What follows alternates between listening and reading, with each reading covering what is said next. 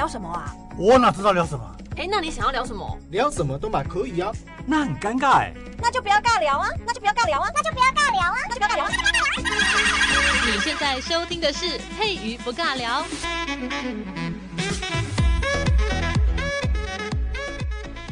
Hello，这里是佩瑜不尬聊，我是佩瑜。今天我们的系列呢又要继续来靠北国文，不过呢，今天的这个靠北国文只是个大系列啦。我们今天要靠北的这个内容是古人他要靠北他的老板，真的是各种老板都有哈，是希望我们。今天听完这篇文章之后呢，希望我的老板不要靠北我。好啦，为什么古文的这些内容呢都会这么有趣？然后这越能够流传到现在的古文，通常都是靠北的越厉害的，因为他这个在职场上面不是很得意，所以呢，他只好写文章来抒发心情，也只能这样子了。反正。写的正经文没有人看嘛，因为没有人要鸟他嘛，那只好写一些不正经的，然后就会有人鸟他，对不对？所以呢，鸟到现在，连中学课本里面呢都非常强调这些文章，可见他们靠北的多厉害。我们今天要讲的这位作者呢叫柳宗元，我们要讲的这一篇内容是《始得西山宴游记》。这篇文章呢是《永州八记》里面的第一篇哦，你看看《永州八记》有八篇诶，柳宗元靠北他老板靠北了八篇，而且八篇还成为了一个记，呵 呵超厉害的有没有？而且呢，我们还还要背，真的是太哀伤了。嗯，好啦，你看，真的是这八八季里面呐、啊，一句脏话都没有，文字优美，境界超级高哈。这个连我们现在连看里面的对仗都觉得天呐，天下之文章怎么可以写得这么好？虽然是在靠北老板，但我们完全看不出来。那我们今天呢，就要来看一看他到底要怎么样靠北他的老板。好，在靠北老板之前呢，我们要先来了解为什么他想要靠北。那一定是就是官场不顺遂嘛。好，我们上一篇是写这个，呃，有个那个叫谁啊？苏东坡他弟哈，叫苏辙啊，他是要包他老板，因为他想要讨工作，所以呢，就要包他老板，要这个，嗯，好，我差点讲出了一些比较不文不文雅的话，那我就不讲了哈。好，那我们这一篇呢是要靠北老板的，为什么呢？那个柳宗元是唐朝人。大家应该有概念吧？唐代的人哈，那他就是因为发生了所谓的永贞事件。好，这件事件是什么事件呢？就是柳宗元他的老板叫做唐顺宗，好，唐顺顺宗，好，唐顺宗。然后那个时候呢，这个唐顺宗唐老板他就非常积极的从事改革的运动，也就是所谓的古文改革运动。好，那这个柳宗元呢，他也是这个老板下面的得力助手，好，他也是非常投入这个改革行列的，诶，但是非常可惜的哈，虽然他积极的做一些改革措施，然后就是已经进行了好几年了，但是，呃，在改革那个同时啊，他们也要打击所谓的宦官跟旧的一些官僚，啊，没办法啊，就打不赢嘛哈，所以呢，这个官僚跟这些旧宦官，呃，应该说旧官僚跟这些宦官呢，就把。这个他的老板唐顺宗给他逼退位了，那没有了老板，然后就扶了一个新老板出来，新老板出来就改朝换代嘛，所以改朝换代会发生什么事情？现在大家应该都看得很清楚，这个政治就是一种游戏，就是选边站的游戏，你选错边了你就 get out 哈，就算你做的再好也没有用，因为你不是我们这一党的人。这个就像女生在高中还是在国中搞小团体一样，就算你长得很正啊，但是因为你不是我们这一派的，你长得再正，我们都会把你叫做丑女哈，这是一样是这个意思。所以呢，很可惜的，柳宗元呢就被贬了。好，不是被打哈，是贬官哈，而且呢，他被贬到很远的地方，因为这样子就是可以离京城远一点的话，比较不会有事件干扰，所以呢，他就会被贬得很远，而且那个地方多远？他贬到的那个地方叫做永州。好，我终于来到了那个地点了。永州呢是一个非常荒烟蔓草、鸟不生蛋、鸡不拉屎的地方。它多荒，呃，我差点讲荒谬，不是，它多荒芜呢？那一些的地方的居民，大部分都是没有开化的苗瑶，哈，就是一些呃，我可以讲。原住民族哈，或者是说就是其他一些地域的一些民族，反正就不是有，就是没有开化啦。这你这样想就对，就是没有开化的一些人，甚至不识字，你可以这样子想，他就是种他的人生当中就是种田、吃饭、睡觉，种田、吃饭、睡觉，就这样而已。好，跟柳宗元那个在京城里面那种繁华 shopping mall，然后有那种超级高楼大厦，然后锦锦衣锦衣玉食那种，完全是不一样的。所以呢。他很可怜，他被贬到那边，而且重点是不是他一个人被贬？他那个时候已经有年纪了，所以他要带着他的老妈妈、哈，他的老母亲，还有他的儿子跟女儿哦，这样子携家带眷的贬到了一个永州这样的地方。你看他心内如何不准？诶，真的很难过，你知道吗？所以呢，他刚到那个地方的时候啊，他还是冒着风霜来到那个地方，这天气不是很好，他还。不是住在一个很好的地方，他住在哪里？哈，这个古代里面的那个武侠小说常常会出现那个地方叫做庙。来到那个地方没有地方可以住，你只好先借住在一间庙里面，那间庙叫做龙兴庙。哈，如果有兴趣的朋友们可以去游历一下西山这个地方，永州这个地方。好，然后那个时候呢，刚才讲到了，因为他被贬嘛，被贬一定没有什么事情做嘛，但不能让你做大事啊，你做大事那还得了，对不对？所以呢，就让你做一些。不是很重要的事情，所以呢，他就有很多闲暇的时间可以来写靠背的文章了。那要怎么样靠背呢？一边打卡还要一边靠背，真正的是很优秀哈。所以呢，我们就来讲一下他这篇文章里面《始得西山宴游记》啊，我们终于要讲到他这个文章了。其实他文章里面真的写得很美耶，如果大家去看一下那个古文的话，超漂亮的。好，但是呢，他其实是心情很郁卒哦。我们一开始呢，我们先把这个文章给它分为，我看看哈，啊、分为两段好了。好，他第一段他就直接讲，他是一个有罪的人，他住在这个地方，心常常心怀不安。其实我们可以想一下那个感觉，嗯，可是我的我的我的节目不谈政治，诶，怎么办呢？可是这个好像要扯一点政治才会比较有 feel。呃，来做一个比方好了。嗯，这怎么讲呢？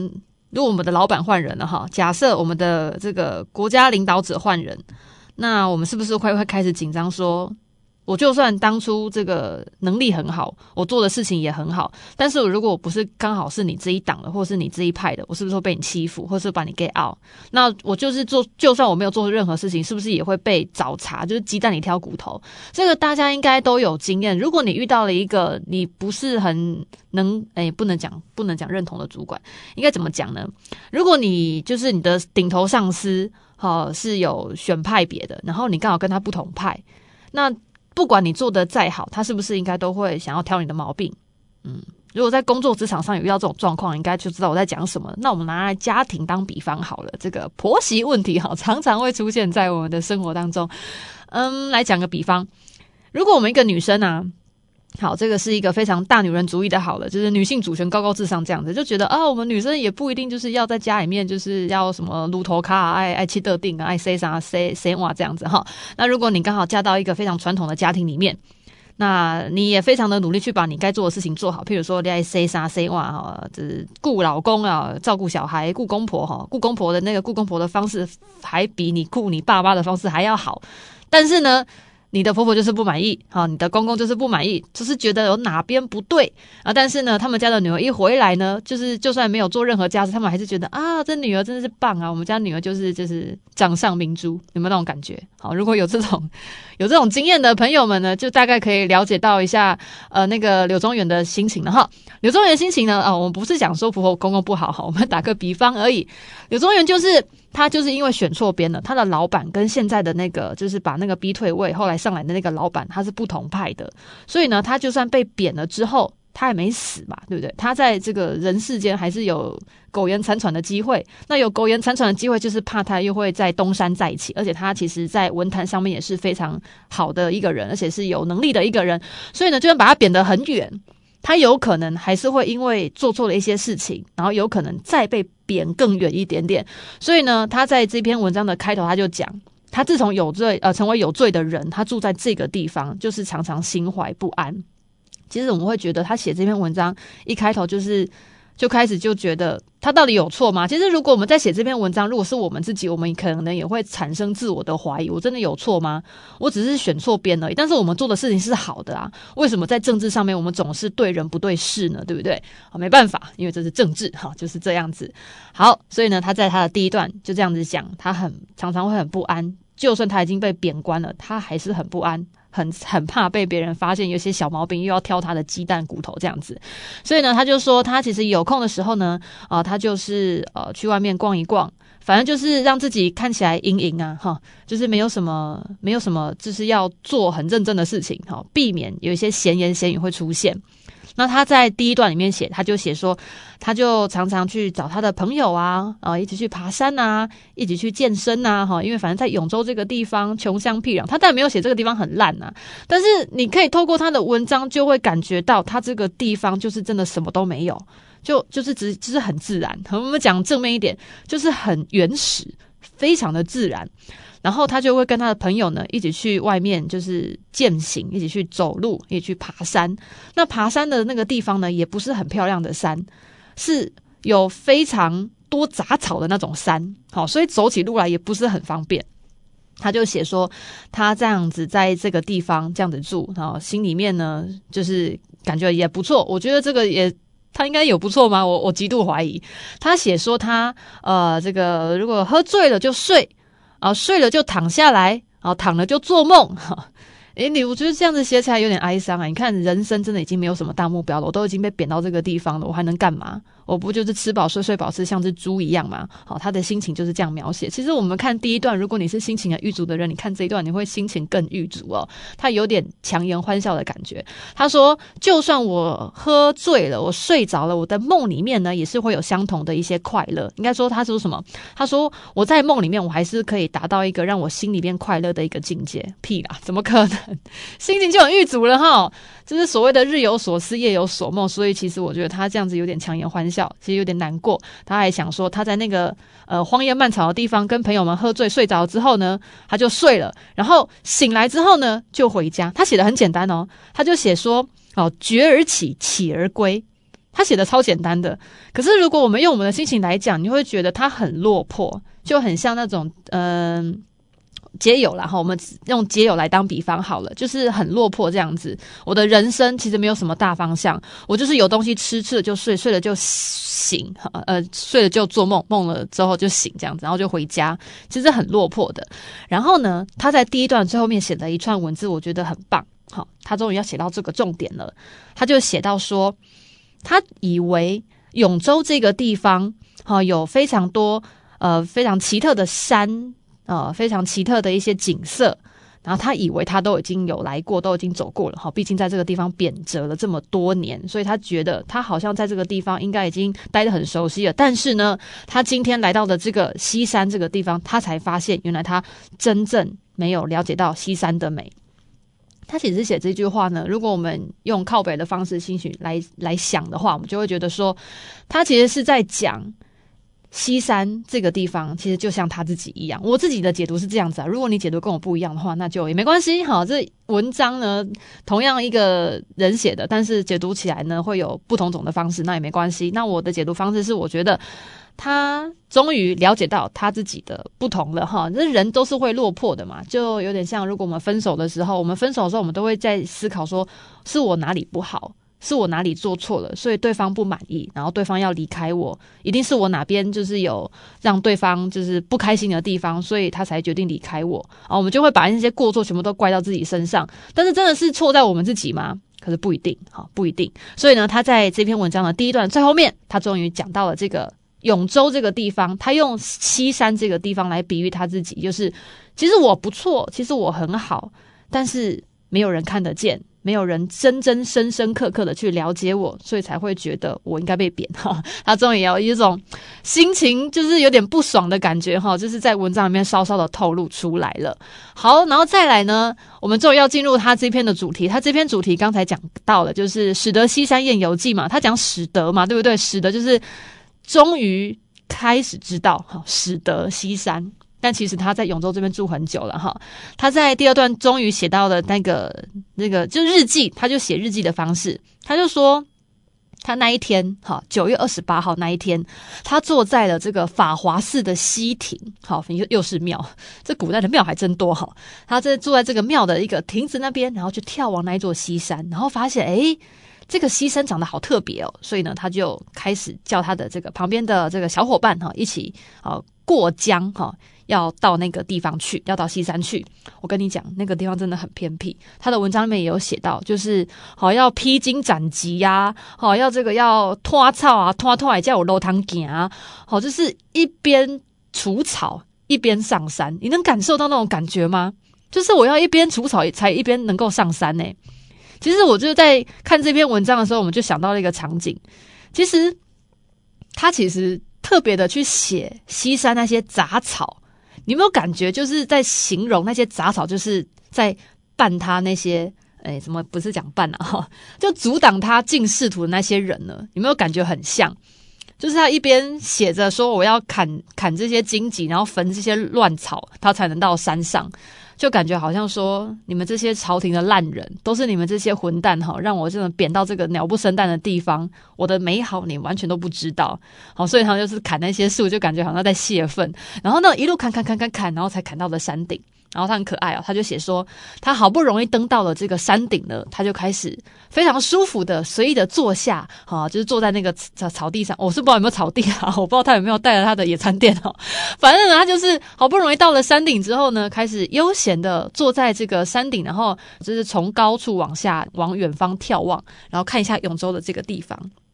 然后他就说：“哇，来到这个山上啊，就是登高而望远，我们终于看到了这个脚下漂亮的这个永州，好，这些地势高低不平的一些景色了。他就在看这些景色，然后看到这些景色里面呢，好好玩的来了哈。他虽然写的是山景，但是呢，我们要回要回想一下他的心情是什么哈。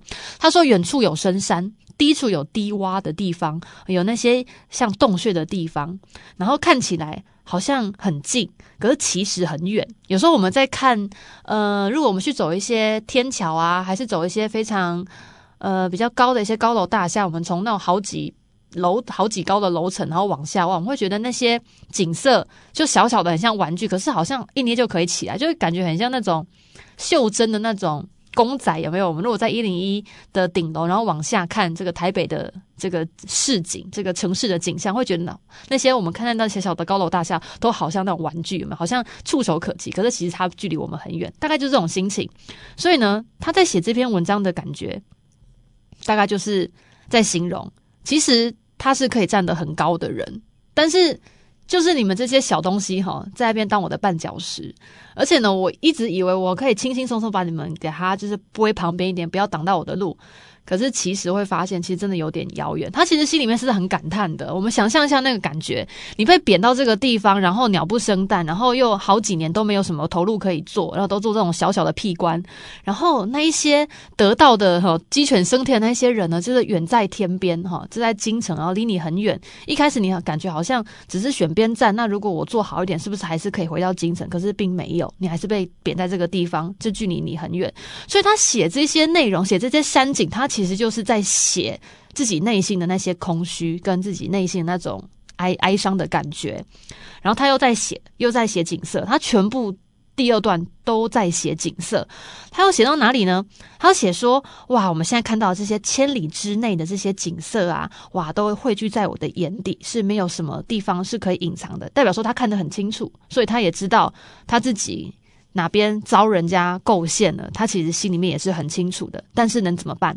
没有办法怎么办？因为你在这么高的山上，你虽然看得到它山下的景色，你看得到，但是你没有办法触手可及，你没有办法去干预哦。然后这个时候呢，他又写了，他还写他自己哦，他因为他现在登在山顶嘛，他在山顶的时候呢，他就讲，他就是因为他在山顶，他才了解到这座山特别突出哦，跟那些小土丘不一样。诶，刚跟大家讲一下，这几句非常的有名哦，这一定要讲他的。古文里面的文章是写说，然后知是山之特出，不与蓓篓为类。其实呢，我们给他简单翻译来讲，他就是在表那些 贬他的人。你们这些废物，谁要跟你同一间办公室？有没有这种感觉？我就是这么优秀，你们就是不懂。我才不想要跟你们在一起嘞！我这座山，我就是这座山，我就是这么的特别，跟你们完全不一样哈。他在他在干掉了哈，所以呢，这句非常的出名。然后呢，因为我们知道他现在在那座山上，在那边大声的咆哮，我跟别人不一样，你们这些是暖狼这样子哈。所以呢，他在这个后面的几段话里面呢，他其实写的很开阔啦。他就写这些景色啊，哈，这么高辽，呃，应该说这么不是高辽，这么的。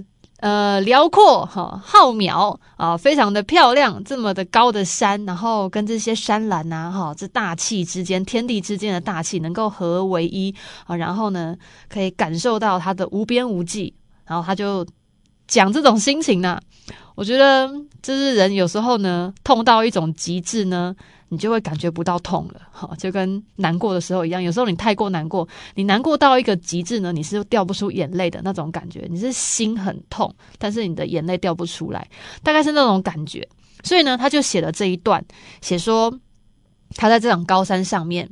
我不与那些陪楼为类，我跟我天地之间最舒服的那些空气，好难过，好，这有空气陪他，嗯，就那些空气呢，跟我可以合为一，这是让我感到最舒心的地方。而且呢，我在这种大自然的地方呢，不用你跟你们这些杂鱼在一起呢，这样我的生活呢，非常的舒服。我呼吸到的空气呢，跟你们的空气完全是不一样的。好，然后他在最后一段还写说，我跟我的好朋友。我们可以一起喝酒，而且呢，我们可以喝得东倒西歪，我们不用去 care 别人有没有看我这个样态是不是好的。而且呢，我们喝到什么时候？我们喝到太阳下山了，直到这个天色已经快要暗了，我还不想回家。哈，真的是，嗯，他其实写到后面已经开始有点，就是心情开始嗨起来了，因为他心情开阔了。所以呢，他在写这篇文章呢的最后一面，他呃最后一遍他就开始又写说。当我觉得快乐的时候，我不需要去思考说我现在做的事情是对或不对，因为我只要去着重在我的心情好或不好就可以了。所以呢，我的好与不好，就是所谓的 那个叫什么啊？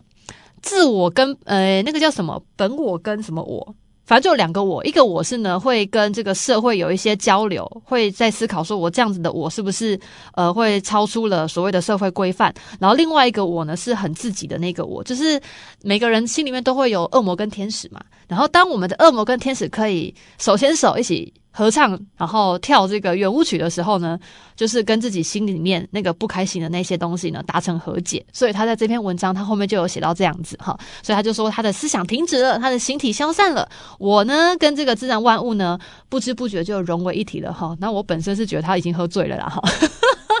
好哟，所以呢，在他 ending 的地方呢，他其实呢又把他拉回他这一篇文章他自己想要讲的话，也就是他说他以前。不曾真正的有赏过西山这个地方，然后他觉得他今天才是真正的看见西山的好，所以他把他去西山玩这件事情把它记录下来。那当然这是他的结尾，但是我觉得他想要表达的是，当我们的好终于被自己认同之后，那个好才是好的。呃，这要怎么讲？这样听下，我们讲到后面，本来要靠背国文的，超级像正能量的啦。我今天不知道正能量诶哈。我们今天要讲的这篇文章呢，其实想要告诉大家，当你在工作上面不是很顺利，或者是你在感情上面不是很顺利的时候，我们要首先先停下来，我们先看一看，到底是，嗯、应该讲说，先不要去看对错，我们先去看这件事情。因为同一件事情在不同的人身上发生的时候，它会有不同的答案。那《永州八记》的这个柳宗元之所以写出《永州八记》，他是因为被贬官。他为什么被贬官呢？就是因为他他他在这个政治的路途上面，他选错边了。他的老板哦、被下一个老板给 get out 了，好、给强迫离席。所以呢，他选错边的这个人，他的党派当然会全部被 get out 出去。那对于一个，嗯，我们讲古人好了，古对古人来讲啦，我们说十年寒窗苦读，然后一举成名要天下知，所以他这个这整个人生当中呢，他最棒的那个灿烂的风华点，就是在他当上官之后，他能够实现他的理想跟抱负，这是所谓的男人的肩膀够硬，就是因为我站在更高的点上哈，但是他没有。他本来站在那个点上，但是因为他老板被 get out，所以他就是连带的一起被 get out。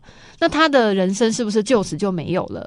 他就是因为非常的郁结在这个点上，他觉得他的人生是不是从这个点之后就开始没有了意义，所以他才会写出这样子的靠北的文章，而且还一连写了八篇。然后，其实呢，呃，要跟大家讲一件比较哀伤的事情哈。其实柳宗元呢，他虽然写了这么多靠北的文章，但是呢，到他最后的最后，他还是在。他那个非常偏僻的地方，然后就是过世，好，是这样子的。不过呢，他的心境有转换了。他的心境就是写了《永州八记》之后，他的心境开始慢慢的去转换。他开始知道自己人生的意义，并不是在官场泼呃泼老板的懒趴，好，不是，并不是。他觉得他人生的意义是在帮助。他所任职的那个官、那个州的那个地方，他当地方官应该是要为地方人民去服务，而不是到京城去剖老板的懒趴，哈，这样子。所以呢，他终于知道了，他写《永州八记》，然后心里面那个好的那些善的那些念，哦，不是在。官场上面就是要多么风花雪月，多么的就是官场得意。其实呢，呃，他觉得人生最重要的点就是把自己的事情做好，然后自己在自己的位置上面，让这个地方的人民可以过好生活。这个才是身为文人，身为一个文官，一个当官的人应该要做的事情。好。好，我们今天到后面怎么会这么的正能量呢？而且今天录超过了这个二十分钟，哎，这好可怕哦！为什么每次讲靠背文章都会讲太久？呃，希望大家不要听到，就是有点想睡觉哈。好，那我们今天就进行到这边，拜喽。